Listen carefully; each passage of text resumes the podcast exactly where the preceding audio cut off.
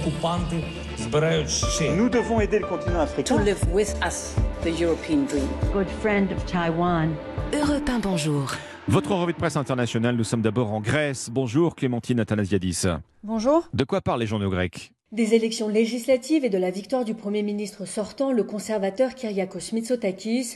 Son parti Nouvelle Démocratie a obtenu près de 41% des voix, et ce en dépit du scandale des écoutes téléphoniques et de la collision mortelle entre deux trains, note le quotidien Ikathemerini.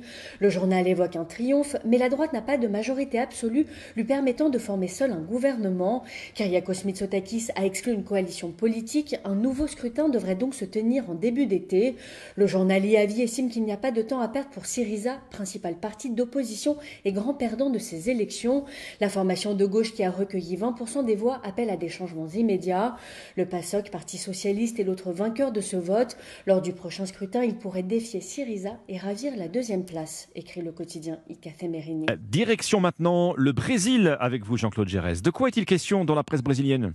De la position ambiguë du président Lula sur le projet d'exploitation pétrolière à l'embouchure du fleuve Amazon. Le site Géon indique que l'Institut brésilien de l'environnement a refusé à la compagnie nationale Petrobras la licence d'exploration. Et la Folia di São Paulo rappelle que le président brésilien a confirmé que si l'exploitation de ce pétrole pose problème, elle ne sera certainement pas autorisée.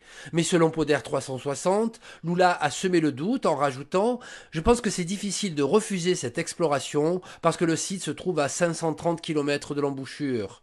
Avec des récifs coralliens encore peu étudiés et la plus grande ceinture de mangroves du monde, CNN Brésil souligne que l'embouchure de l'Amazone est considérée comme une région de grande importance biologique. Nous sommes enfin en Inde avec vous comme Bastin. De quoi parlent les journaux du pays? De la glorification du Premier ministre Narendra Modi qui bat son plein.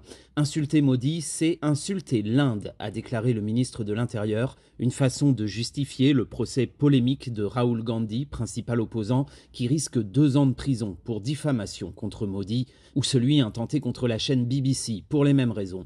Les propos ont été tenus dans une réunion géante dédiée à la communauté Modi, un nom courant dans l'état du Gujarat où est né le Premier ministre. Son frère, qui prenait la parole, est allé jusqu'à inciter les Indiens à adopter Modi comme nom de famille pour rendre hommage aux dirigeants. De plus en plus souvent, quiconque s'attaque à Modi est désigné comme un ennemi de l'Inde. Le Premier ministre travaille pour le pays, mais il n'est pas le pays, a réagi Kapil Sibal, célèbre avocat et opposant, cité par Outlook India. Merci comme Bastin, merci à nos correspondants. 6h54, mardi.